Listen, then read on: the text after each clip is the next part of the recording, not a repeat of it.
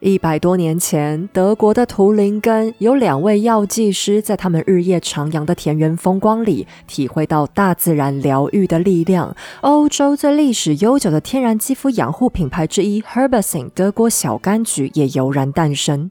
采用经过有机认证的成分与自然栽种的植物，以最接近天然的方式照顾你的脸和身体发肤。德国小柑橘也关注环境保育，全产品都是德国制造。除了关注品质，拒绝动物性原料，连包装都采取百分之百可回收材质。洋甘菊自古就有舒缓镇定的功效，在东欧还有草药之王的美称。德国小柑橘也秉持温和又天然的精神，打造每一款保养品。除了最出名的护手霜和护唇膏以外，还有更多元化的产品在线上等着你哦。黑走邀请你一起体验看看小柑橘历久弥新的力量吧。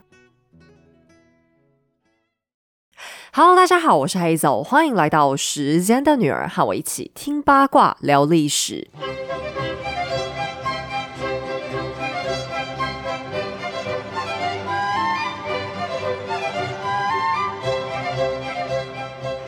今天我要来讲一个危险的故事，而且它非常长。我本来开始讲之前很担心说啊，它会不会就没什么东西可以讲，然后很无聊之类的。没想到脚本写一写，我就越写越亢奋。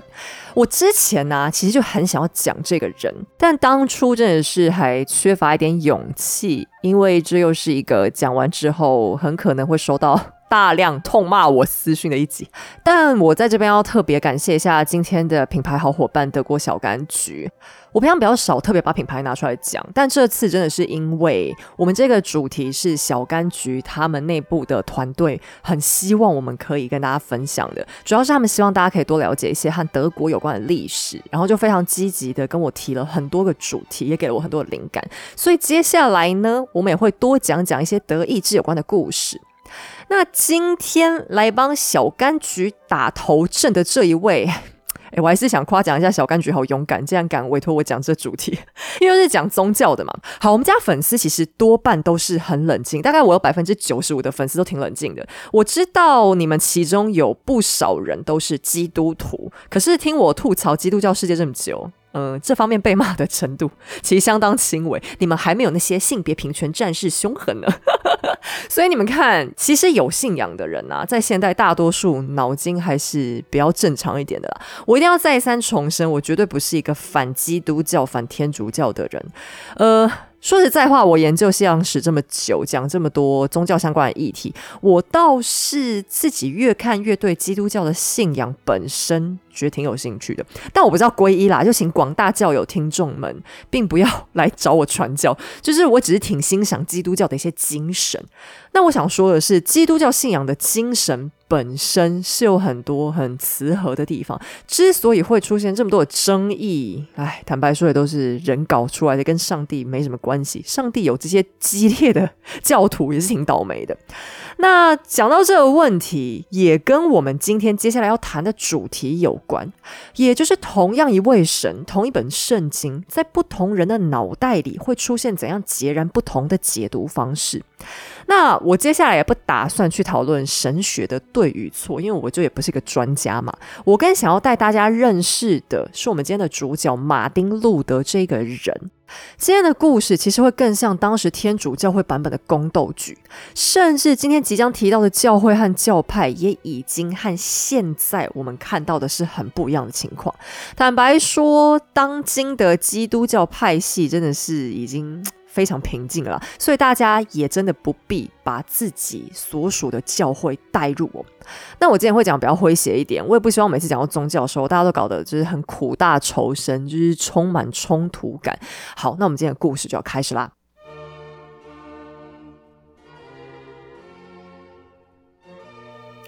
西元一五二一年四月十七日，在莱茵河畔的沃姆斯教堂，一位青年被领到门前，焦虑不安的等待传唤。教堂大厅里坐着的是神圣罗马帝国最尊贵的人们，无数的主教、贵族、骑士们黑压压的挤了一大片。坐在正中央的，则是脸色沉重、一语不发的皇帝查理五世陛下。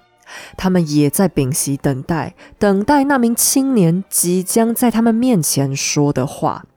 但说他是青年，恐怕也不尽然正确，因为他此时已经年近四十。只不过他身披大学教授的职务，还是一位神学博士。以这样的成就来说，他确实只算是个青年。全帝国的眼睛和耳朵，如今都聚焦在他身上，因为他就是马丁·路德，被半个帝国都唾弃的男人。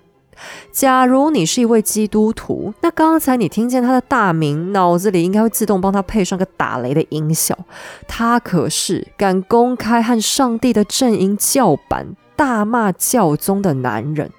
不过，请注意哦，这世界上曾经一共有两个撼动历史的人都叫这个名字。在四百年后的另一块大陆上，有另一个年轻人马丁·路德·金恩，也成为另一群基督徒的领导人。巧合的是，金恩也是一名牧师，同样具有反叛精神。但其中并不巧合的是，在金恩出生的时候，他的父亲也正是为了纪念从前那一位宗教改革家马丁·路德，才给小孩命名的，期待儿子将来能有一样足够的勇气。啊，勇气！这恐怕也是十六世纪的马丁·路德现在最需要的东西了。他的身边站了两名帝国士兵，以防止外头的群众打死这位神学博士。有一半的百姓们在外头嘶吼着“异教徒，异教徒”，有另一半则是高喊着路德的姓名以表支持。皇帝的传唤拉动了路德的脚步，大厅里灯火通明，随着蜡烛的火焰轻轻跳动，人们看不清查理五世的神色，只能看见皇帝御座的脚边堆放着小山一般的书卷。与其说马丁·路德是今天的主角，还不如说这堆纸片才是最众所瞩目的。查理五世当然不喜欢这个年轻人。难道四年之前他在城堡教堂上贴的那一张辱骂教会的纸条还不够吗？为什么他非得要抓着教会找麻烦呢？今天这一场盛会——沃姆斯帝国会议，后来也成为基督教史上一页最激烈的篇章。喜欢西洋史的人都知道，马丁·路德曾经在威登堡的城堡教堂大门上钉下了惊世骇俗的九十五条论纲，轰动了整个基督教世界。然而，真正撼动教会根基的，其实更应该说是现在这场严肃的会议才对。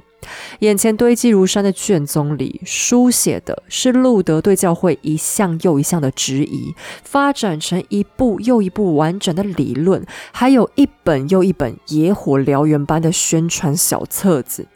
此前，教宗梁十世已经发布了一封教宗敕令，标题为“主啊，兴起吧”，内容直指马丁·路德的叛逆和逻辑错误。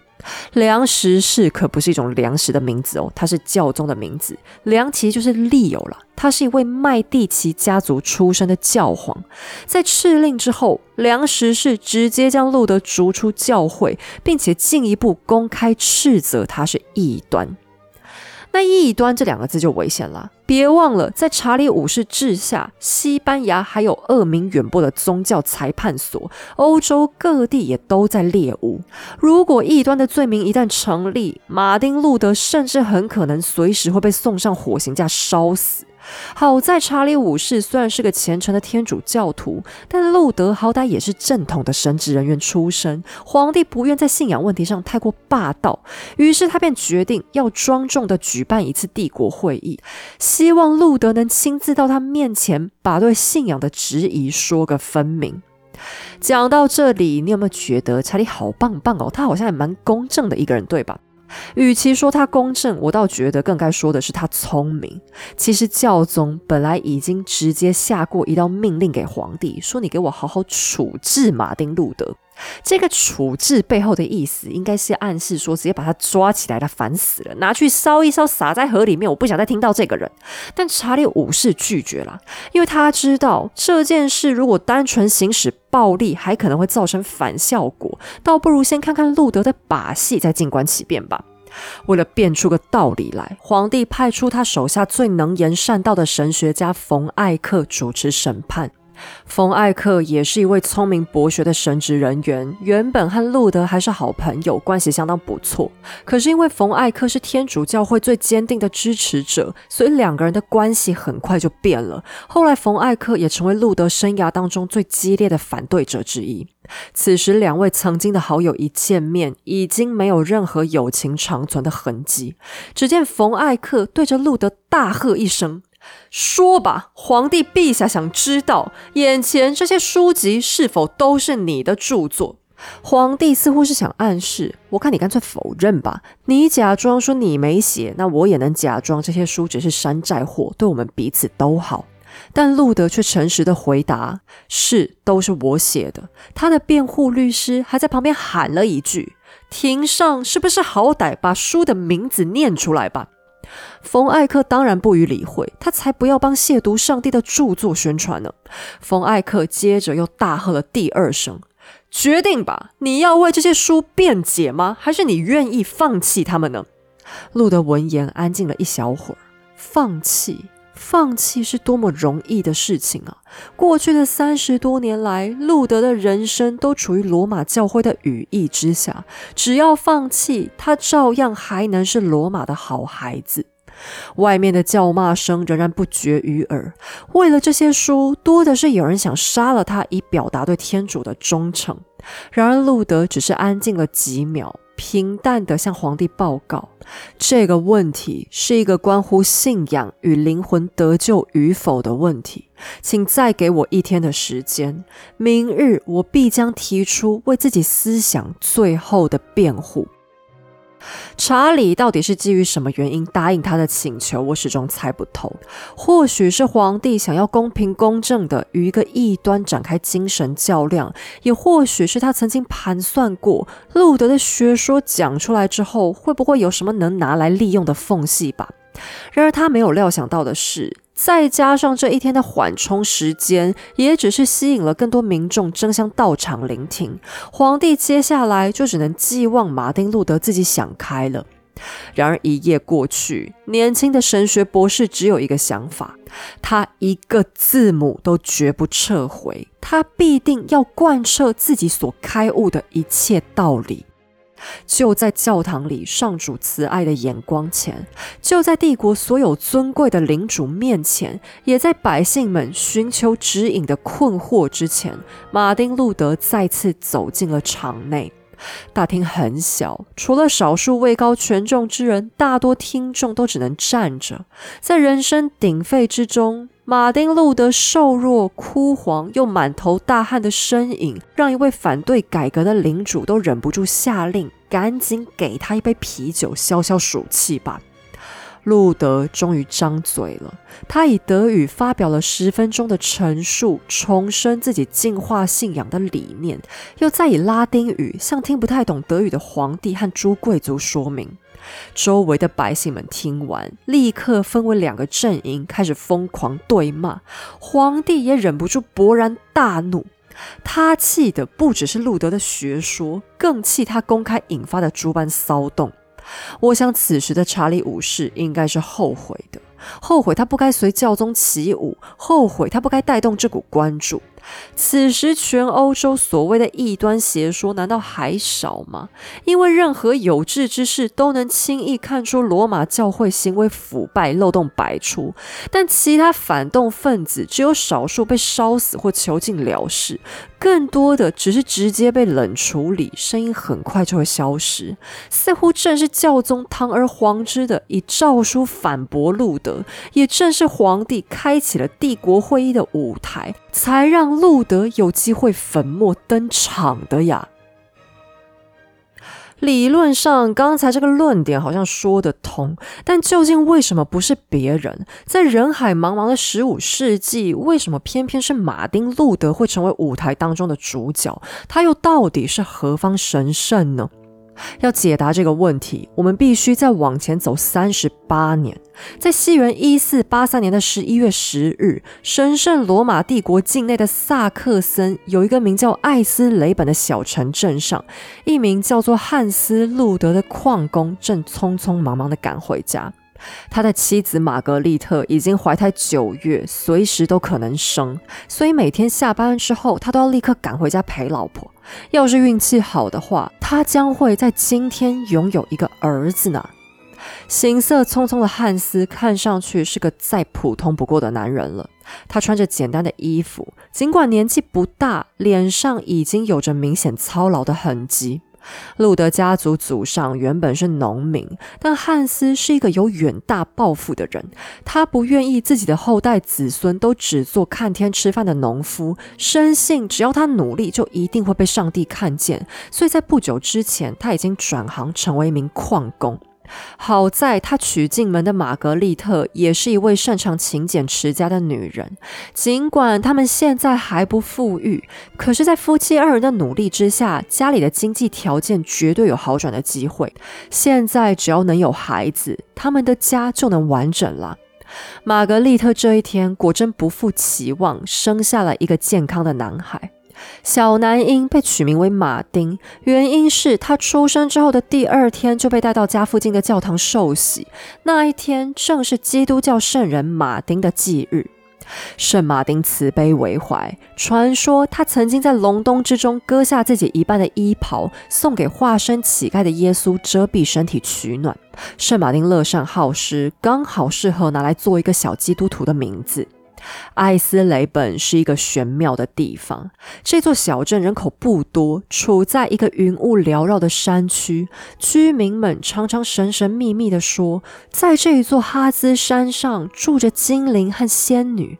逃避猎杀的女巫们也常常会躲在郁郁葱葱的黑森林里。山里面甚至还有一个叫巫婆台的乱石堆，传说女巫们在没有月亮的日子会在此集会群魔乱舞，附近还有小妖精和种种魔法生物会出没。这里的居民一边信奉天主，另一方面却也无法舍弃大自然的力量。日常生活中，主妇们会采用婆婆妈妈口耳相传给他们的药草。奇妙的是，这似乎比神父的祷告和医生的治疗更有效。森林里悄悄生长着许多长辈的智慧才能熟悉的植物，哈兹山更是仿佛有灵性一般，喂养了整座城镇居民的生活。尽管基于教会庞大的势力，所有居民在一出生就会受洗为教徒，但有的时候，人们还是会忍不住偷偷敬拜山的力量。你知道吗？地灵人杰的哈兹山地区，除了生出聪慧的马丁路德，同样也是欧洲保养品牌德国小柑橘的发源地哦。西元一九零五年，就在马丁路德求学时期居住成长的艾森纳赫瓦尔特堡小柑橘正式创立，以崇尚天然的保养，悄悄成长为今天全球知名的品牌。在医疗还很可怕的中世纪，草药往往是比医生更可靠的神奇力量。德国品种的洋甘菊是一般人家日常最仰赖的植物之一，泡成的花草茶还有青春之水的美称。而温和、舒缓、纯净，也就此成为德国小柑橘的品牌精神。天气渐渐凉了，在干干冷冷的冬天来临之前，Hazel 邀请你一起试试小柑橘的手足皲裂修护霜，准备开始精心呵护自己吧。修护霜采用专为敏感性肌肤设计的配方，除了洋甘菊，还添加芦荟保湿锁水，更有维他命 A 和 E，抵御紫外线和恶劣环境的伤害。就算是干巴巴的脚后跟和大象皮手肘，也能妥善照顾，滋润的同时，还是能保持干爽的吸收力。在保养之外，更重要的是清洁。小柑橘推出以天然古法制作的洁肤皂，帮忙调理肌肤，不含类防腐剂、零矿物油，只靠植物的力量就能洗脸、洗手、洗全身，一边清洁一边舒缓保湿。就算是青春期男孩们每天脸贴脸的枕头套，都再也不会油滋滋的啦。小柑橘的好用过才知道，想体会朴实无华但有效的保养，就来逛逛小柑橘吧。即日起，在时间的女儿粉丝专属卖场结账，输入优惠码 Hazel 二十即可享全站单品八折优惠，满五百元再享超商宅配均免运费哦。详细活动内容请见节目资讯栏。好，我们继续回到故事里。充满传说的哈兹山区，就是马丁路德的出生成长之地。小小的马丁童年过得并不轻松，因为他家里真的没什么钱。在爸爸进矿坑工作的时候，妈妈也必须待在家里，想办法多挤出一些钱来。小马丁要帮忙做很多家事，妈妈出门的时候也常常把他带在身边，一起进入山里捡拾柴火、采集食物。遮挡了阳光的森林，在一个孩子眼中看来是多么吓人呐！而为了排遣工作中的无聊，玛格丽特还经常会给马丁讲故事。森林里多的是故事可说，但玛格丽特似乎缺乏年龄分级制度的概念，讲的内容实在是有点儿童不宜。例如，巫婆都会在什么时候进到山里聚会？骑在动物的背上飞行？魔鬼会如何把月亮从天空拉下来？妖怪又会如何拐骗小孩？作为一个好基督徒，玛格丽特故事的结尾往往还特别要把妖魔们处罚一番。例如，有六个巫婆遭到轮刑肢解，或者有四个巫婆被铁棒殴打碾碎，而负责处刑的大车轮和铁棒总是教宗以神的名义赐予的。小马丁每每被母亲吓得双眼圆睁，却又忍不住想听，看上帝的仆人如何报复邪恶，实在是有够引人入胜的。玛格丽特还会恐吓般的说：“亲爱的儿子，要畏惧上帝。如果一个人的灵魂忘记向教会缴交十一税，那就算参加弥撒或天天祷告，都救不了你。儿啊，那些在黑暗罪恶中游荡之人。”必将受到雷击和天赐大祸。说到这里，玛格丽特就会带领儿子呼喊圣安娜之名，然后在胸前猛画十字。圣安娜究竟是谁？我猜小马丁当初应该也没啥具体概念，反正跟着妈妈念就对了。圣安娜就是矿工们的庇护圣人。根据天主教的说法，她就是耶稣的外祖母，圣母玛利亚的亲妈，简直圣的不能再更圣了。但每当提到圣安娜的时候，小马丁画十字的手总是会不停发抖，因为他所能联想到的并不是圣人的慈悲，而是地狱之火好像已经快烧到自己的屁股了。不只是妈妈会讲故事吓他，马丁的双亲都对他非常严格，可以说是过度严格了。他只要一做错事，爸妈就是一顿暴揍。有一次，爸爸还下痛手，揍到马丁必须逃家的程度。诶，他家门口可是一座黑森林，诶，结果他宁可逃家，而且最后驱使他回家的也不是什么肚子饿、外面好冷，而是因为爸爸很难过，造成马丁内疚过度的结果。还有一次，他仅仅是偷吃了一颗坚果，就被妈妈痛揍到流血。因为他们都是用鞭子打小孩，所以这一边抽下去，很可能皮就会当场被撕破。你说偷吃一点小东西，有哪个孩子没做过呢？但路德夫妻就是完全无法忍受任何一丁点瑕疵，然后他们边揍还要边大喊：“我要代替上帝惩罚你！”每次下手都一定要跟上帝跟一些圣人扯上关系。其实他们也很爱儿子，他们只是因为担心马丁的灵魂要是被玷污，可能将来就上不了天堂，才反应激烈。然而对小小的马丁来说，每次挨打都要听到上帝的名字，那你觉得上帝在他心目中又会是什么形象呢？然而马丁的痛苦还没完，等他大一点之后就被送去上学，学什么呢？从学神的教诲开始。想追随神，在当时就一定得学拉丁语，因为天主教只会使用拉丁文储存知识，造成拉丁语的地位最高，其他德语啊、法语那些会更像方言的意思。但拉丁语很困难呐，原因是小孩子平常在家里都没人用，一般父母谁会说拉丁语呢？一个他连听都没听过的东西，要从零开始学起，不是很困难吗？这就好比一个小孩在家里都没人在讲台语，结果在学校上课上了一大堆，回到家还是很快就会忘记一样。没在使用的知识是最难学起来的嘛。然后马丁学校的教学方式跟路德夫妻也没什么差别。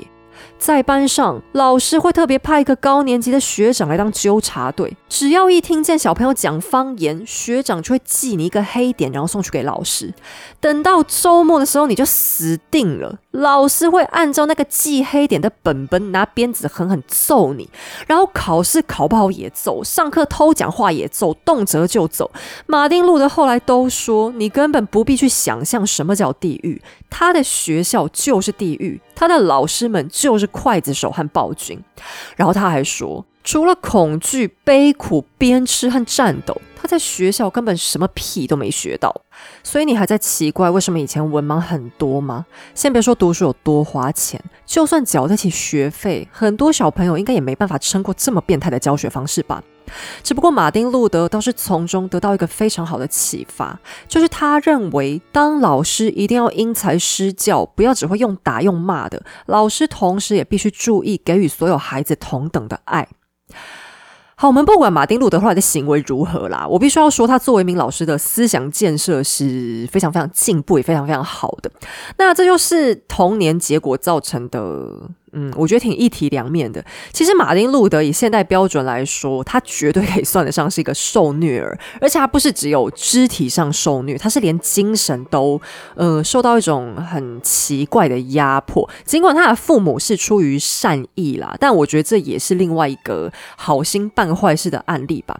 马丁路德的童年到青少年期间，一直都处于一种自我暗示之下，就是他不够好。他罪孽深重，他应该要被处罚。他随时都可能犯错，他对不起上帝，对不起耶稣，他就是好坏坏，他有好多污点。他等于长期被摆在一个，我觉得久了之后啊，就他变成一直自我威胁恐吓，这也导致他长大之后精神上其实有出现一些问题。那受到虐待的小朋友，他们长大之后可能会变成两种极端，呃，一种是他可能很容易被同化，那另外一种是他反而特别注意自己绝对不能重蹈以前那些加害者的覆辙。马丁路德就是这第二种，也就是我觉得他是非常 阳光向上的一个案例啦。负面影响来说是加强了他自我责备的严重程度啦。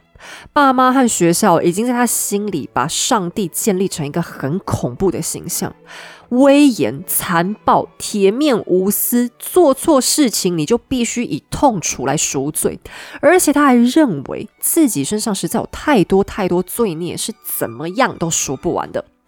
此时的马丁还只有十岁上下，在一个小学生心目当中，居然已经产生如此沉重的想法。马丁人生当中最大的难题已经开始浮现，那就是我该如何在上帝面前成为一个纯洁、完整、有资格进入天堂的人呢？这个问题耗费了马丁路德的一生在寻找答案，但此时还没有旁人知道他的内心。他继续升学，到了十二岁的时候，又进入了一所修道院附属的学校。他的老师们终于换成一群宁静、爱好沉思又坚守贫穷的修道士。学校并没有鼓吹学生必须投身宗教，不过老师们朴素简约的生活方式已经深深吸引了马丁。有天，他在学校附近的马路旁边，看见一名瘦弱干枯的老修士正在乞讨。有人告诉他，其实那一位原本属于世俗贵族，家财万贯，纯粹是为了信仰投身苦修，就只为洗涤自己的灵魂。小马丁听完大受震动，他默默许愿，希望自己将来也能成为这样的人。他也好想加入修道院哦。但马丁的愿望有一个极大的阻碍，他的成绩很好，除了因为他天生的聪慧，也因为他内心深处始终想要讨好父亲，希望能得到父亲的认同。爸爸汉斯对儿子的成绩相当满意，现在路德的家境已经开始好转，他希望优秀的长子能更上层楼，考取法学院，将来成为受人敬重的法官，完成阶级翻转的目标。但马丁痛苦极了，上帝在他心里始终是最大的向往，同时又是最大的恐惧。他在十七岁时顺利考取大学，开始接受最严格的教育。每天早上，他四点就会被叫醒，天才刚亮就开始要接受一连串拉丁文、哲学、数学、神学、天文学、修辞学、逻辑学、音乐等等一连串的课程，直到太阳下山之后，都还要继续自修。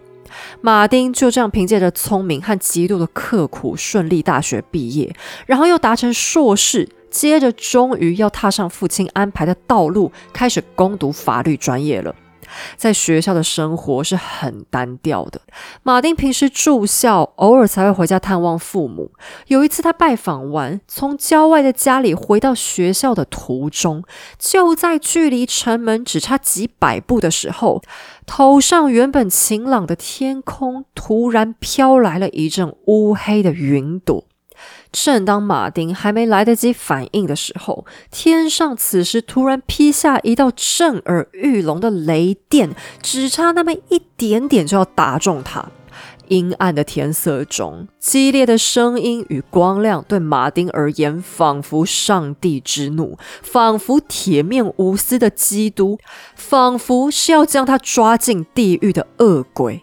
他被窒息般的死亡威胁震慑的跪倒在地，在绝望之中，他忍不住尖声大喊：“圣安娜，救我！我愿意出家成为一名修士。”那就这么决定了。马丁还就这样真的打算跑去出家。爸爸汉斯对此想当然而是震怒非常。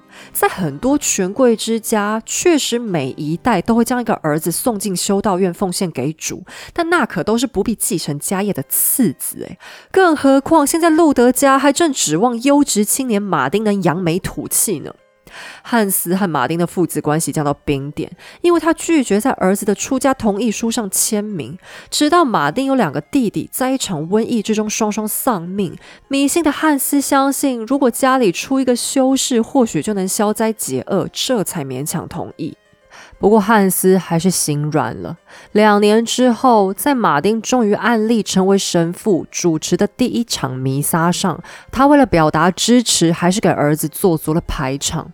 此时的汉斯也已经不仅仅是个小矿工，他成为地方上的市民代表之一，领着二十位有头有脸的地方人士出席。现场，他们每个人还各捐献一枚金币，可以说是让马丁面子里子都有了。本来嘛，这应该是一场父子大和解的戏码，对吧？但就在典礼之后，顽固的马丁路德不知道哪根筋不对劲，他居然抓住父亲，公然讲了这样一段话：“尊敬的父亲，您先前为何要阻拦我成为修士呢？或许现在您仍旧不高兴，但我当上修士之后，好 happy 呀！”好，我真的不知道为什么马丁路德就要做 这么奇怪的事情，是不是嫌日子过得太舒服，很久没人骂他吧？果然，他这一通屁话讲完之后，他爸爸又气得把他臭骂一顿，还拿出十诫当中与孝道有关的条文出来碎碎念。那我觉得这也是马丁路德他这个人挺有趣的性格，他其实好像是一个那种有话他必须得讲出来，他不但没办法骗人说谎，而且他也。憋不住他的真心实意，就是他非得说出来倾吐一番。然后他这个人也很不喜欢输的感觉吧。他其实是一个一直很想要证明自己的性格。你说他不爱他爸爸吗？没有，他其实很爱他爸爸。他跑来出家，并不是因为他什么叛逆期到了，故意跟爸爸唱反调，而是因为在他心中，上帝是他更大的那个爸爸。两个父亲的形象，嗯，有点点重叠。可是他灵魂上的父亲上帝又更高一级嘛，所以比起来，他现在只是更想要向上帝证明自己一点。那马丁他现在已经成为所谓的路德修士了，所以我们接下来就严肃一点，改称他为路德好了。路德所选择进入的那个修会叫做奥古斯丁隐修会。这一群人他们是走那一种比较简朴的组织，就他们不是像那种很腐败的天主教徒，他们是真的，呃，也很认真努力在在研读他们的神学，然后过着比较自给自足，不会随便压榨教徒的那一种那种流派啦。然后他们平常全身都会穿黑衣服，所以他们还有一个别称叫黑衣兄弟会。然后他们的头发还要剃成那种。很像地中海秃头的发型，就正中央剃掉一个圆形，只剩下外面一圈。那这个用意是要象征他们跟耶稣一样带着荆棘冠冕，然后他们还很喜欢唱圣歌荣耀上帝。这对马丁·路德来说也很刚好，因为可能很少人知道他的嗓音相当的优美，他很擅长唱歌。他在比较小的时候，因为家里还很穷嘛，他当时还找同学组团，然后靠唱歌打工，会去地方上居民的家门就敲门，然后唱圣歌去。赚人家的斗内。不过等到出家之后，路德他个人采取的修行方式是比较极端的，就是苦修，超级苦修。在天主教里面，有一种修行是必须要定期斋戒。但这不是吃素那种斋戒，我就是我们讲斋戒沐浴，好像就是几天吃青菜白饭豆腐汤那种东西。没有，他们天主教的斋戒就是断食，不吃东西。但路德不只是遵守一般的清规戒律，和其他修士同袍一起定期做这件事情，他还会另行增加额外斋戒的次数。就他动不动就不吃饭，然后就饿得半死，所以整个人看起来都形容枯槁。他自己后来都说，如果有人能够因为修道士这个苦修的行为上天堂的话，那必定就是我。假如我当时那个苦修的程度还坚持想要更进一步的话，那我现在可能已经早就死了。那这意思是说，他就是把自己推到那个苦修的极限，就是人类体能的极限。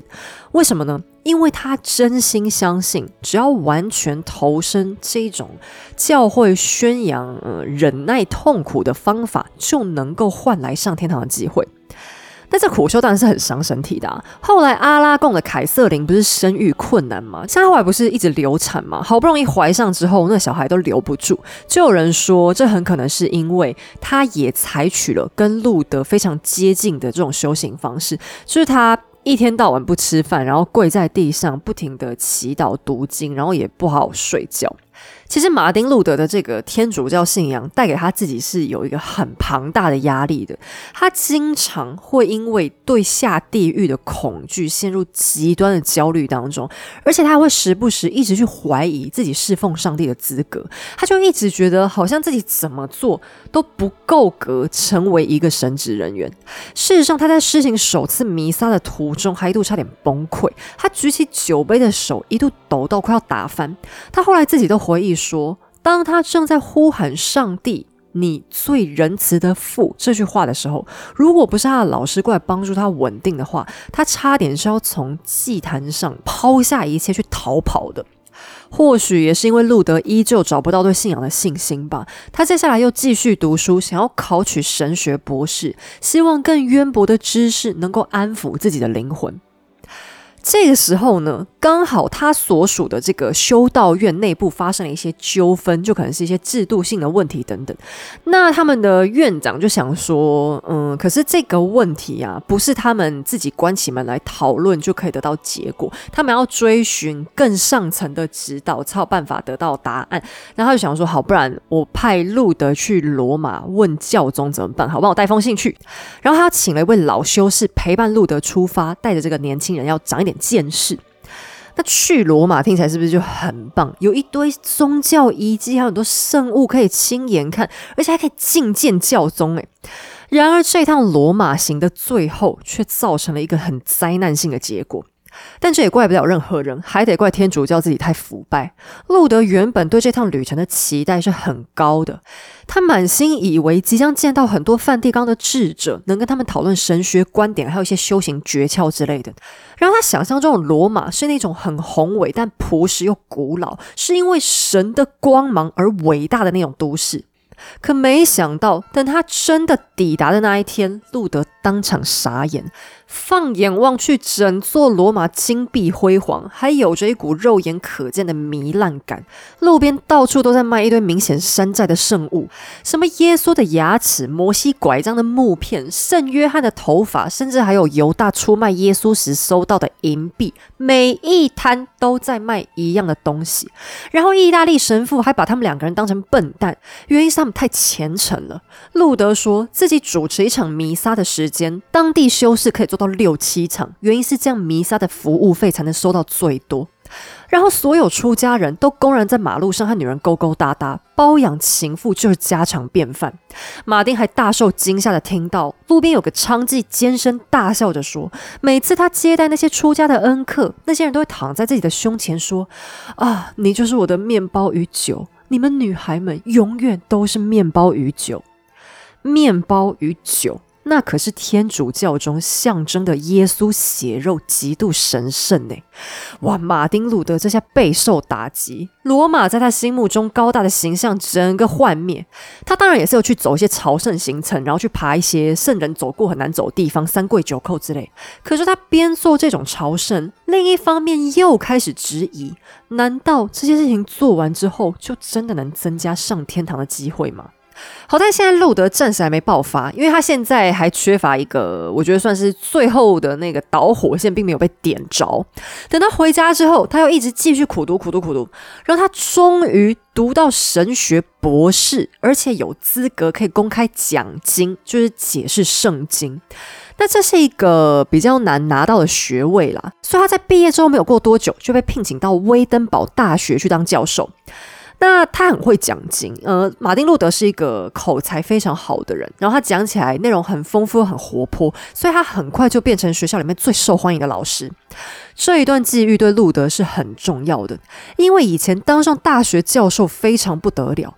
威丹堡这个地方本身很小，当时整座城镇也不过两千多个居民，可是以前任何像样的知识都是被收藏在大学里面的。马丁路德因此开始有机会接触到很多古老的文献。可是他越读越觉得圣贤和圣经里宣扬的思想，跟现在听到教会宣称的怎么好像不太一样。他不禁开始怀疑自己这三十多年来的努力方向真的没错吗？正当路德在内心经历信仰的自我斗争时刻，还有一个人又跑来火上浇油，那就是教宗梁十世。那他们十六世纪初的 Papa 们都有一个心愿，就是要在梵蒂冈盖一座圣彼得大教堂。可是盖大房子要很多钱啊，没钱怎么办？更缺钱的是，梁实是这时候还想要发起一波新的十字军东征，往俄罗斯那边征。此时的俄罗斯啊，还停留在留里克王朝时代，伊凡四世都还没有出场，所以他们现在目前还在跟蒙古还有土耳其对战。教会呢，就也想要对这群异教徒耀武扬威一番啊！打仗花更多钱啊，到处现在都要钱，怎么办？梁实是就说他要做全大赦。那在天主教里面呢，教宗可以执行两种大赦，一种叫做限大赦，也就是有限的赦免你灵魂当中部分的罪孽；但第二种这个全大赦就很狂啦，也就是你灵魂当中一切的污点，我都能够代表上帝给你洗干净，比漂白水漂过还要更清洁溜溜。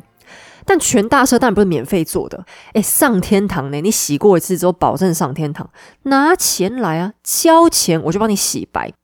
那你听完，你想说，搞这种全大赦，岂不是跟赎罪券没两样吗？不对。它根本就是赎罪券一模一样的概念，赎罪券也只不过是把这个概念给纸张化了。实际上，梁实氏的这个全大赦，后来真正具体实施的方式也一样，是透过各地教堂、修道院销售赎罪券的手法，把教会搞得跟开自助洗衣店一样。但我这边也要特别解释一下，这个我们好像以前没有讲过吧？赎罪券它有一个，呃，我觉得蛮幽默又很独特的逻辑细节。其实讲起来啊，你与其说它是一个买入场券，它会更像一种集点卡，或者是类似悠游卡或者千账卡的概念吧。天主教会他们的思想设计是这样的，他们假设。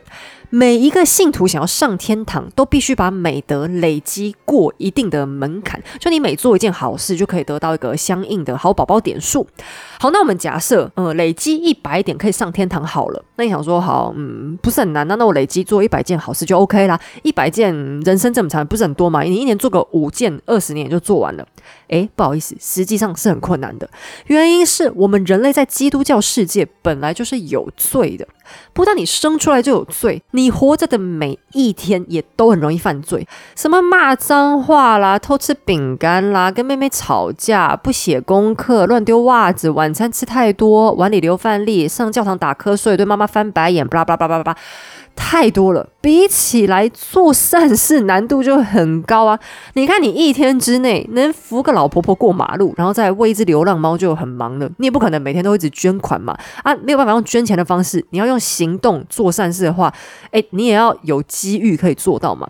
好，但你今天忙了一天，才做了两件善事，加起来才两个好宝宝点数，你这样怎么够底？你刚才一整天下来犯的各种大小罪孽呢？哎，你们不要觉得这个讲法很夸张哦。以前呢，你不要说是骂脏话，你光是不小心吓到，不然说 “Oh my God” 或者是 “Jesus Christ”，就只是这样呼喊一句，你这样也是造口业的一种，就这也算是一种罪过。怎么办？这样一辈子上不了天堂，动不动就很容易犯个罪。你担心自己的灵魂吗？想得到赎罪的机会吗？想永远坐在上帝的脚边，感受他恩泽的光芒吗？别担心，罗马的 Papa 帮你想办法。好，罗马教会认为，我们凡夫俗子呢，确实罪孽深重，而且一罪再罪。但是圣人不会啊，圣人的灵魂毫无污点，而且还做了很多很伟大、很巨大的善事。所以，第一，圣人他们现在灵魂就已经保证都已经待在天上了嘛。第二，圣人他们当初在人间累积的那些好宝宝点数非常之多，可能圣安娜有两百万点，圣约翰五百万，圣彼得有个九百万、一千万。那多出来的这些要干嘛呢？销毁吗？No，可以分给你用啊！你这个罪人，比方像耶稣，人家上帝的亲儿子，不但生下来灵魂天生就无罪，而且还为了帮助你们这些傻乎乎的人类，自我牺牲，被钉上十字架。他的好宝宝点数当年直接爆棚，已经拿去帮你们凡夫俗子赎掉一大堆罪。哎，如果不是耶稣，你们罪更重哦！你们真好好感谢耶稣。以此类推，所以其他圣人的点数，我们也不要浪费嘛。那你可能觉得我在开玩笑，不是哦。当时教会的逻辑真的就是这样。所谓的赎罪券，就真的是他们拿所谓圣人多余的点数来卖给这些罪人。诶，圣人有同意吗？未经他人允许私下贩售他人资产，这个要送警察局的吧？但 anyway，反正教会知道，圣人他们也不可能真的为这种小事下凡来劈个闪电处罚他们吧？全世界只有马丁路德会相信这种怪事的啦，所以他们就大方开卖的，所有神父都搞得跟直销的蓝钻总裁一样。布道大会都在卖券，其中还有一位负责行销包装的宗教法官。哇塞，他真的是 marketing 天才啊！想出一个口号，让他所有下线拿出去叫卖：银币叮当落进箱底，灵魂雀跃跳出炼狱。此话一出，立刻引发方圆百里之内所有乡镇争相抢购，比葡式蛋挞排队排的人更多。好，你真的不要以为我在开玩笑。虽然这个好宝宝点数的说法只是我帮助大家了解做出来的比喻啊，废话嘛，教会难道会取这么幼稚的名字？怎么可能呢？但是刚才讲到所有的情节都是真的，包含引发疯抢买券的事情。然而你也不要以为赎罪券只是粮食式的原创。绝对不是这个玩意儿，不但以前就有其他教宗卖过。实际上，如果你追根究底的话，就会发现它就是一个概念。也就是说，你如果想要上天堂，是可以透过物质或世俗的行为来换取上主的垂怜。往前一点看，十字军东征的号召也是利用了同样的概念呢。你上战场对抗异教徒，以生命和鲜血为代价换取上天堂的门票。再往广义一点看，包含你多做善事就。就能上天堂，还有教宗盖教堂就能荣耀上帝，甚至马丁路德曾经期盼靠苦修换取上天堂，这些行为的本质都和赎罪券是一个道理，也就是拿事情或者东西就能够转化成好宝宝点数。赎罪券也只是把付出的代价更单一化，用最俗气的钱为标准，才特别让人诟病而已。那这件事情并不只是到路德的时代才出现的问题，实际上这是天主教教义的本质。请注意哦，我没有说耶稣当年在人间的时候有这样说过。嗯，这原因等一下马丁路德会现身说法。不过天主教会在扩张的过程当中，确实就是提倡这种好人好事有好报的想法。但是我这边也要特别强调一下哦，你也不要觉得说，哦，被黑手一讲就觉得，哎，好像天主教真的很肤浅，怎么这么物质，这么世俗，怎么可以搞这种交换条件呢？讲真的，你们不能这样说。我们不能忘记哦，宗教它存在的意义和价值是为了要安定人心，带给人民希望和目标感，然后让我们整个群体都能够过得更正向。所以现在你看，全世界领导人都一定会在信仰上表态，可能他私下根本就是个无神论者。可是过年过节或是搞什么大事的时候，你看台湾哪个候选人不会去跑庙？一定都会啊！你相信他们真的每个人都相信这个信仰吗？其实也不一定，可是他们一定会去做。就像国外很多领导人也会在一些节庆的时候，可能参加一些教堂的活动，这是因为宗教本来就是最好的精神安抚工具。另外还有一个很重要的目的是，对人类总体的生存来说，所有个体如果多对彼此做善事，的确是最有好处的。特别在中世纪早期混乱的黑暗背景之下，人人保持善意，互相帮助，不是能让最多人活下来吗？所以，无论动机如何，天主教所提倡的行为模式确实是有它的道理在。可是，以神学的角度来说，马丁·路德突然开始不吃天主教这一套了。他在当教授期间，研究了一大堆古文献，猛然惊觉自己这些年来好像都被教会给骗了。因为不管是圣经或者一些圣人留下来的手稿当中，根本没有这种交换条件的赎罪方法。唯一能洗涤灵魂的，就只有发自内心虔信上帝，也唯有对上帝保持绝对的信心，才能得到恩义的赦免。这就是路德教派的核心思想：因信称义。但当然，路德的意思也不是说哦，没关系，那你就躺在床上，一直祈祷，一直读圣经，然后打电话找牧师，一直忏悔，就算是信神。他所谓的相信神是，你不但相信神说的善，然后还要顺着他指导的这个善行，当做你的道德基准去为人处事。只是说，这样的行善方式是自然而然的，并不是像天主教那个逻辑上感觉好像。比较目的性，就是呃，我是为了争取好宝宝点数，所以我才要做好事，这样累积。好，我们要去分析到底哪个想法更对，因为我觉得啊，其实如果你不要去看太极端情况的话，不管是路德或天主教之间，他们各有各的好处啊，反正最后结果都做好事啊。我我是比较单纯的想法，我觉得反正最后做到好事，我们就不要太去管那个。动机是什么？反正就是有可怜人被帮助到，这样不就很好吗？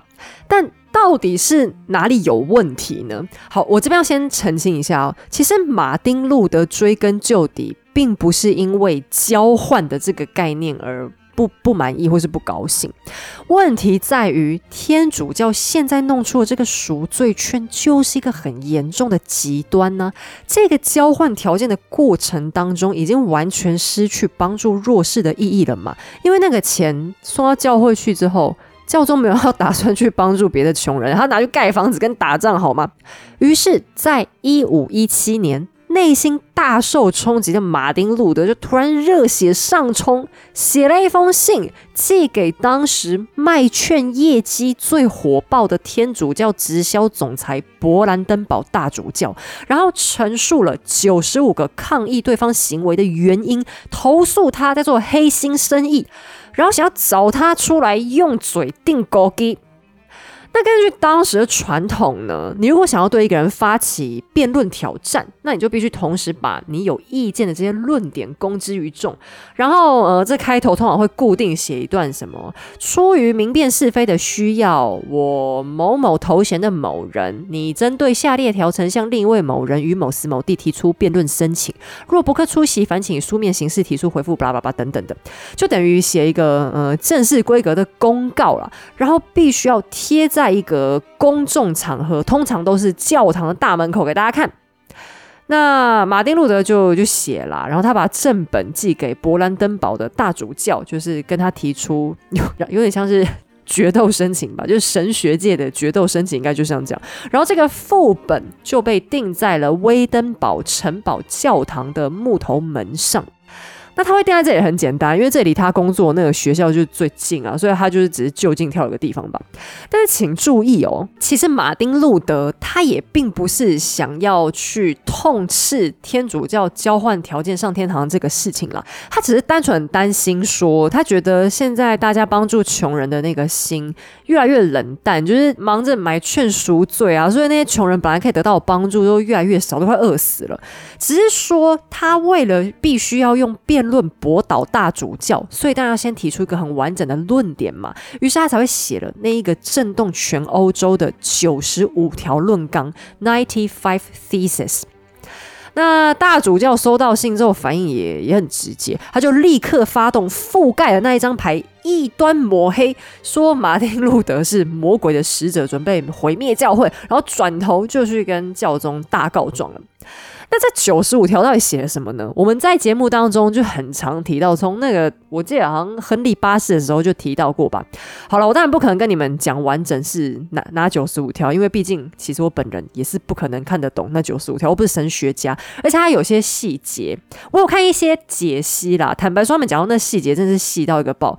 好，我简单总结一下我看到的东西。嗯，我自己认为大概可以分为四大项。那如果有一些呃比较有研究的人，就你是真正的基督徒，很有研究的话，呃，他一定还会有更多更深入的内容。但是我们做节目总是不可能讲那么多，我只帮大家大概科普一下。好，他的第一大项就是在讲悔改的重要性。路德说，上帝有讲啊，信徒应该是要不停的一直自我反省，然后悔改任何做错的事情。你不能靠别的事情来抵消应该悔改的分量嘛。第二个是。教宗，你那么有钱呢，结果你还要叫并没有什么钱的人民出钱来帮你盖大教堂，然后盖好之后又用你的名义献给上帝，那这个功德点数不都算在你一个人头上吗？那你的钱，你那么多钱都花去哪里了？然后你又为什么非得盖这个教堂呢？你现在把钱拿去盖教堂，那谁要帮助穷人？我宁可你不要盖教堂，拿这些钱去捐助嘛。那第三。路德强调罪孽这个东西的严重性，罪孽是很严重、很严重的，严重到只有上帝跟十字架可以免除赎罪券，单纯就是你们人的眼光认为有用，它实际上是骗钱的吧？按照圣经里面的教导，这东西根本没有效果啊！而且谁跟你说赎罪券可以擅自花掉圣人累计好宝宝点数呢？好，第四点。现在除了我马丁路德，已经还有很多人都在质疑赎罪券的正当性。可是教会从来都不回答，那你们这样会让人家怀疑说，根本你们是回答不出来的吧？那在这种质疑之下，教会的颜面何存呢？好，那你听完第四点，其实也可以想象，马丁路德他的出发点真的并不是故意为了反对教会发出攻击，他反对是行为本身，甚至可以说他是想要维护教会的形象，他很担心说，呃，上帝的名誉会不会被你们教会这种乱搞的事情就是给玷污了。可是这一份九十五条，偏偏又碰上了古腾堡印刷术的普及，就立刻被人抄写下来，然后印成小小的宣传册，就到处发、到处放。曾经古腾堡印刷术是被教会当做印制赎罪券最方便的工具，但现在却成为他们最大的敌人。然而，真正引发教宗震怒的，也不只是这九十五条，而是路德自从九十五条之后，感受到自己在大众当中引起的共鸣。热血更加上冲，继续洋洋洒洒写了又更几十部直译教会的作品，攻占欧洲各大书店畅销榜。在一五一七到二零年间，就卖出了总共三十几万本。诶，那三十几万是很惊人的。现在出一本书，你要卖到三十几万都很难。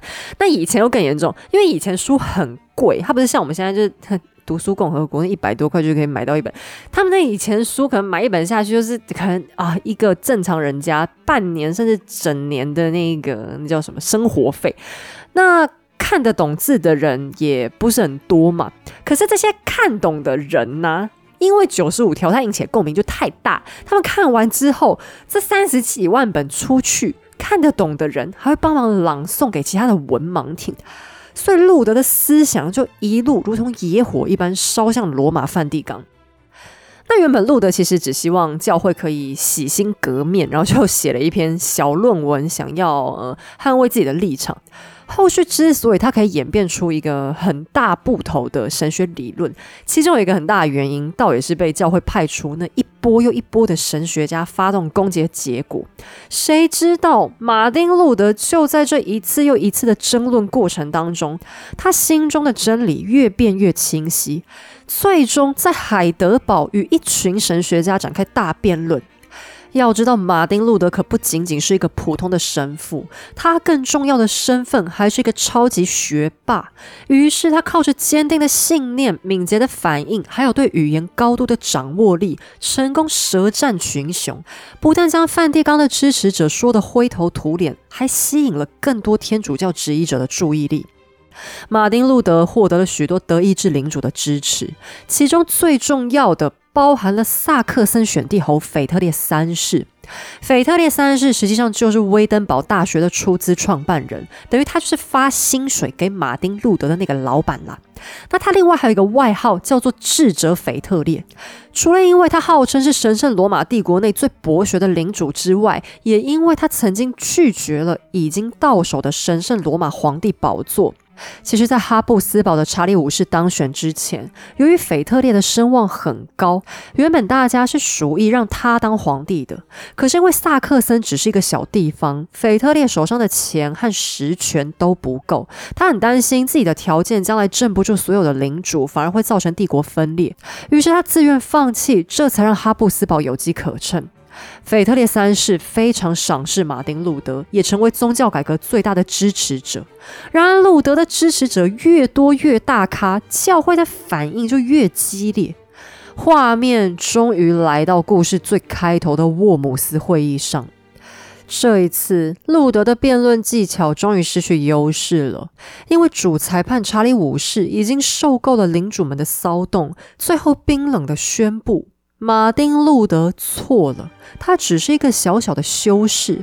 假如他的论点是对的，那整个基督教千百年来的思想起飞都是错的。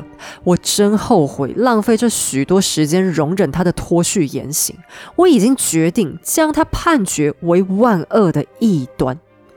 德意志领主们一片哗然，以腓特烈三世为首，他们大声抗议，要求另行举办一个小会议，再次审查细节才行。但最终，就连智者腓特烈也不得不承认，和皇帝和教宗公开唱反调，对谁也没有好处。现在最好的办法就是偷偷保护马丁路德，躲到安全的地方，继续加强改革理论的完整性。腓特烈接着便将他送到自己保护之下的瓦特堡，偷偷隐居。宗教改革 （Reformation） 正式开始了。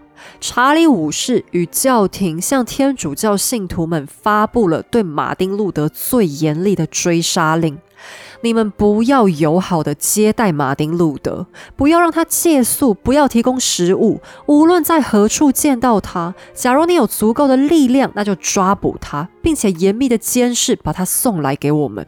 至于他的朋友、党徒、同情者、追随者、狂信者、庇护者、支持者、竞争者、模仿者，你们都应该要袭击、推翻、没收、夺取他们的财产，并据为己有。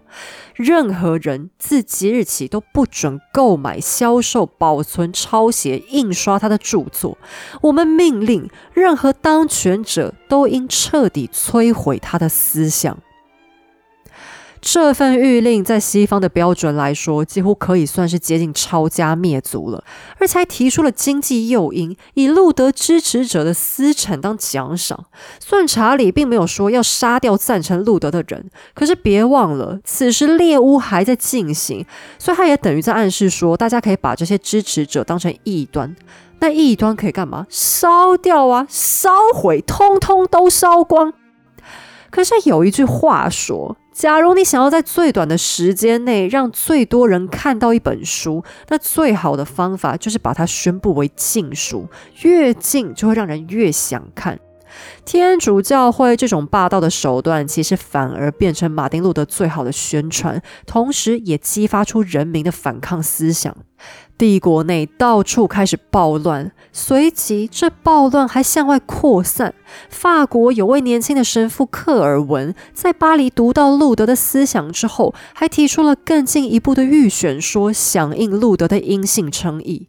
英国的亨利八世在首次阅读路德之后，起先是愤怒的大吼：“此人真乃地狱的恶狼，撒旦的魔爪。”可是短短几年以后，你们都知道了，他同样带领英国脱离天主教会，引发更大规模的宗教战争。他的儿女也接着更进一步，在英国宣扬新的信仰理念。梵蒂冈从此不能再像从前一样号令德意志领主。在梁十世死后，继任教宗很惊讶地发现，偌大的神圣罗马帝国，现在除了皇帝本人之外，几乎找不到其他神圣的领主听话。马丁·路德对这一切纷争始料未及，他没想过自己只不过想坚守信念，竟然会影响到整个欧洲，更以他为中心，造成千百万条生命陷入比信仰迷茫更大的苦难里。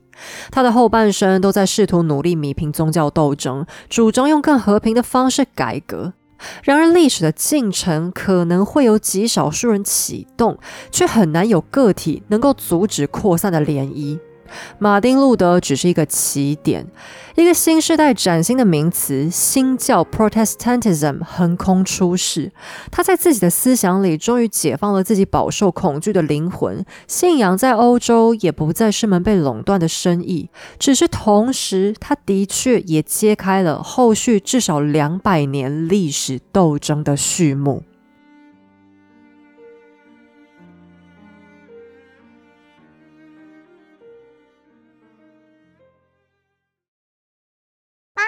时间，今天要来跟大家好好介绍一下我们的品牌好伙伴——德国小柑橘。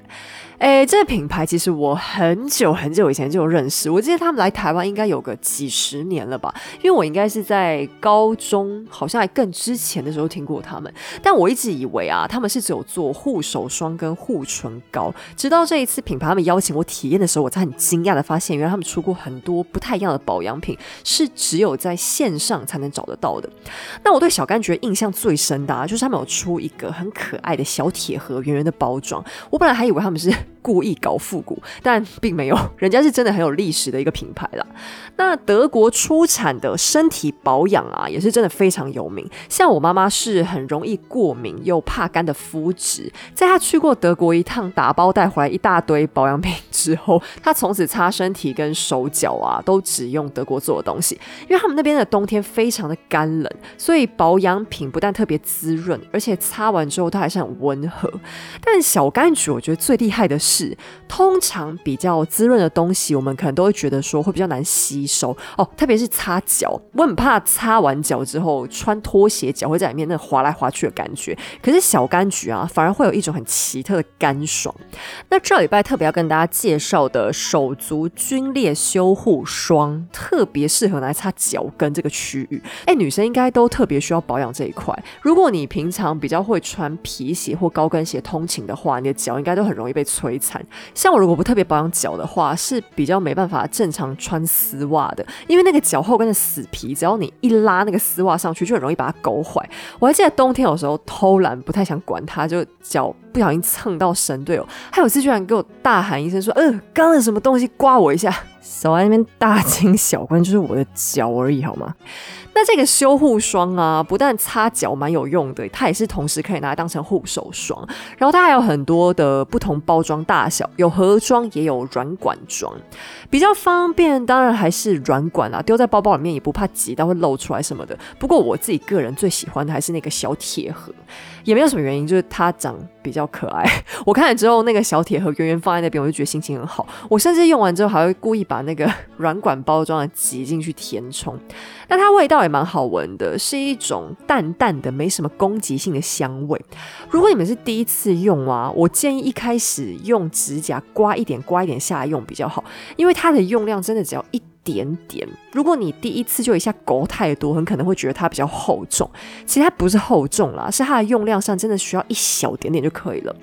那今天还要跟大家特别介绍一下我们的肥皂。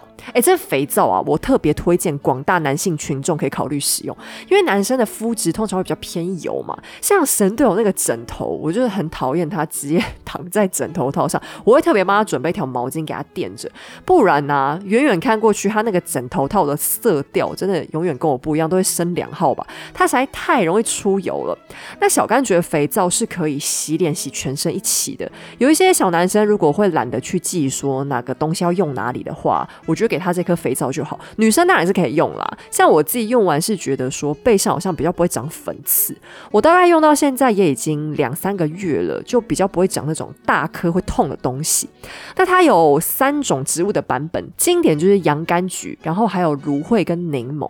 我自己是比较喜欢柠檬啦，因为柠檬香味所有东西我都很爱。不过重点是。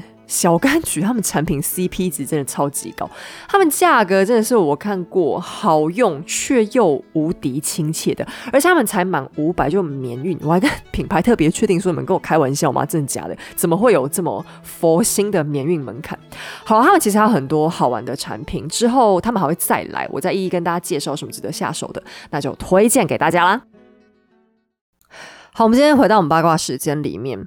那天啊，我在看马丁路德的一本传记，然后旁边路过的神队友看到封面之后，就忍不住问了我一句：“这个人真的有这么了不起吗？” 因为他简介的时候就一直听到马丁路德的名字嘛。神队友就问说：“他很难想象，光靠一个人的脑袋想出来的东西，竟然可以引发那么多那么多的战争。”神队友这个感叹也不禁让我再次认真思考刚才一开始提出的问题：马丁路德其人到底有什么特别的？为什么在众多已经厌倦天主教的人当中，就是他引发的后续效应会那么庞大呢？我非常认真的思考了一下这个问题，发现他确实有一些特质是当时的人很难复制的。首先是他超高的学识素养，当时的高阶神职其实大多是贵族出身，这群人根本不必太努力，只要不是文盲就可以了，反正背后都有家族势力在撑腰嘛。但马丁路德不一样啊，他能念到神学博士是非常非常厉害的。除了努力，他的智商应该也是异于常人的高，不然后来他那些辩论会应该也赢不了。一般人或许很容易就能批评天主教会的不是，可是要发展出一套学说，也真的需要路德这样的高知识分子才行。第二是他的精神集中力很惊人。马丁路德的晚年过得相当痛苦。因是他的苦修彻底搞坏了身体，几乎全身都是病，包含晕眩、严重耳鸣、听力损伤、痔疮、白内障、关节炎、膀胱结石、心绞痛等等，时不时还会昏过去。后来他也是饱受多重疾病之苦而死，足以见得他当初的苦修有多么严厉。可是他一边生病，一边还在勤奋的写新书，顺带帮助过很多年轻的神学研究生。不过这样的投入，同时也造成一个后遗症，就是他的精。精神也受到不小的损伤。当代已经有很多支持天主教的研究人员宣称，他就是个疯子，他精神有问题，他脑袋不清楚。新教的支持者当然不买单，认为只是天主教的抹黑罢了。可是后世的精神病理学家们在研究过他的日记和著作之后，都一致同意，马丁路德真的是有明显的精神疾病了。比较难肯定的是，他一定有忧郁症，因为他在青少年时期就已经出现严重的失眠，还有精神过度起伏难以平复的症状。二十几岁的时候，他参加唱诗班，有时候唱到一半就会突然跪地尖叫大喊：“不是我，不是。”是我，或者我不是，我不是。至于他这话到底在对谁喊，有旁观者形容说，感觉他好像是被魔鬼抓住了一样在惨叫。也有医学家指出，他同时还可能罹患了躁症。如果再加上忧郁倾向，也就是我们一般人俗称的躁郁症，学名双向情绪障碍症。患者的病况如果比较严重，在进入狂躁状态的时候，会显得很亢奋，容易发脾气，然后做一些不计后果的事情，出现极端的冲动。这个病往往会比忧郁症更棘手。触发的原因是生活或工作中极端的压力，童年如果有受虐经验，还会更提高发病的比例。这些在在都和路德的人生经历颇为吻合。但我并不是要说路德教派的思想就是精神病患的风言风语哦，因为无论忧郁症或躁郁症患者，他们的思想理智仍然是可以很清晰的。或者我们反而更能看出，路德的本性当中原本就潜藏着巨大的热情，只是这个热情在幼年时期被父母用错误的方式压制，也养成他更长期又更巨大的自我强迫。或许他的学说也正是极端的热情碰上极端压抑之后并发出来的果实吧。第三点是路德很虔诚。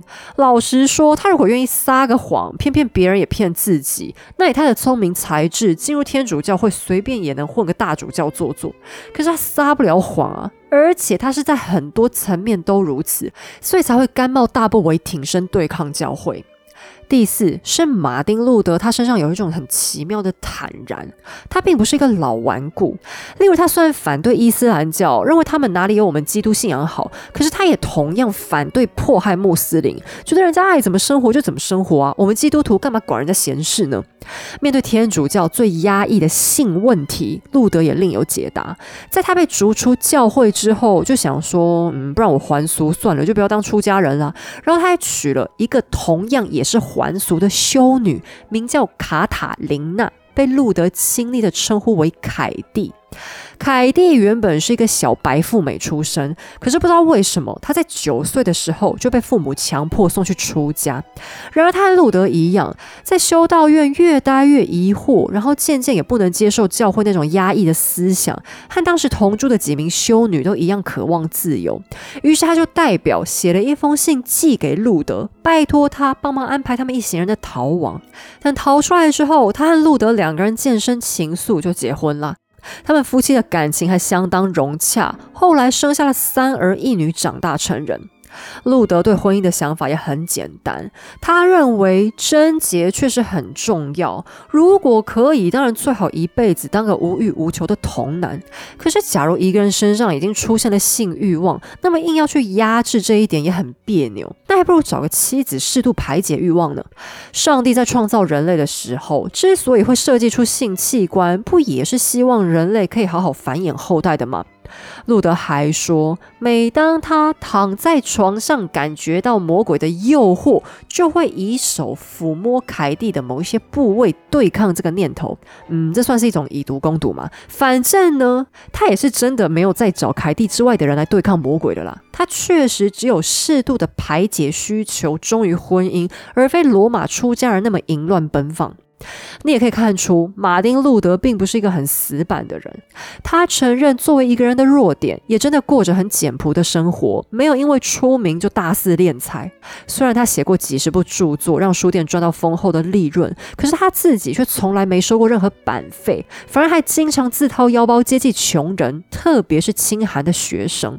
路德的思想之所以能快速扩散，其实一方面也因为穷学生和学者在没钱的时候，很多人都会跑去他家蹭饭。大家见面聊天的时候，蹦出更多思想上的火花，久而久之，更容易吸收年轻的心血。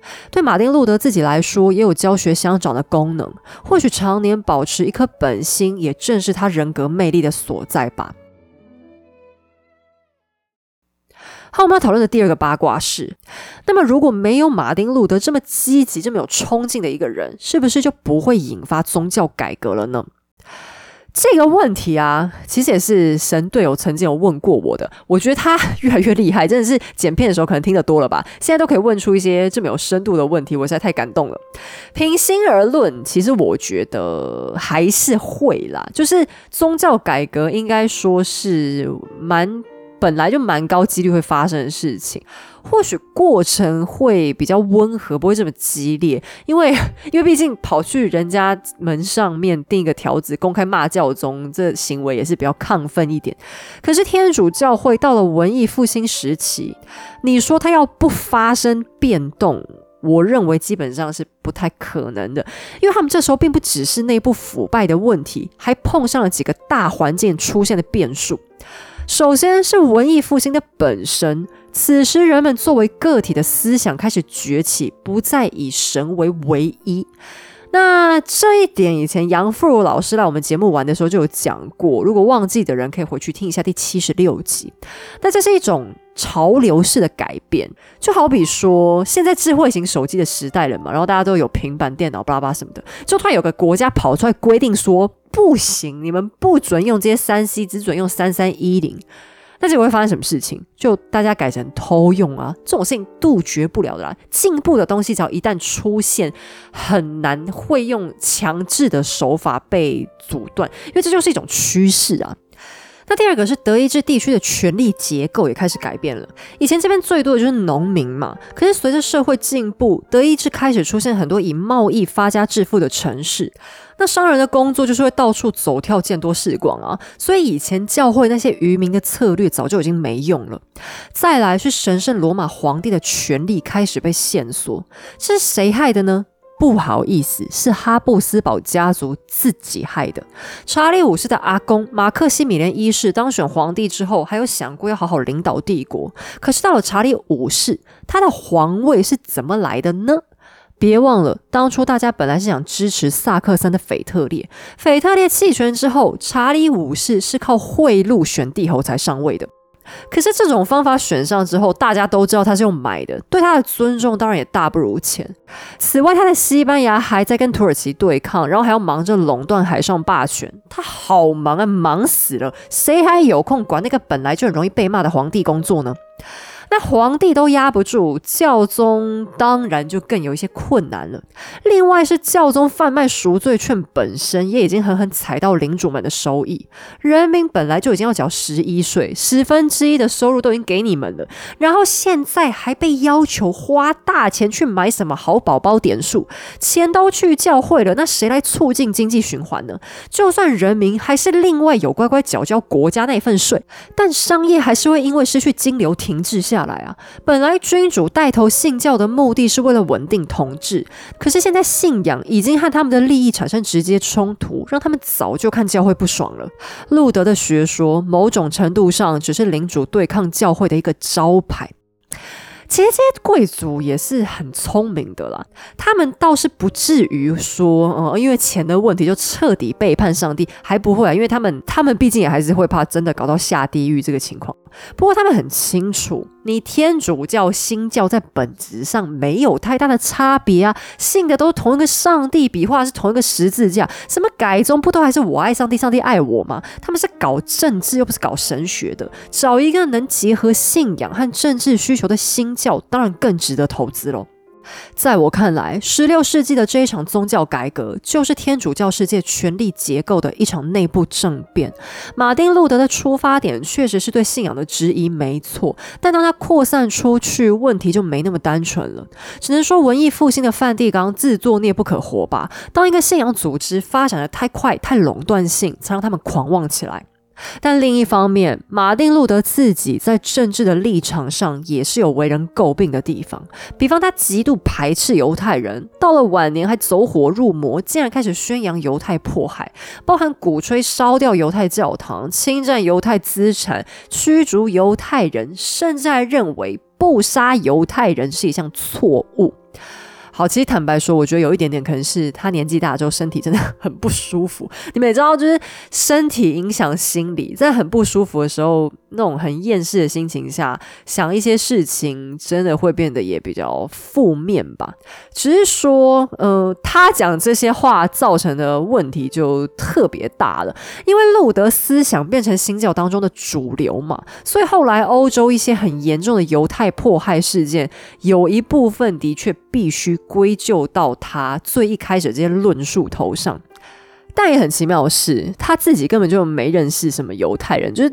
他，你问他说你有认识犹太熟人吗？他应该说没有。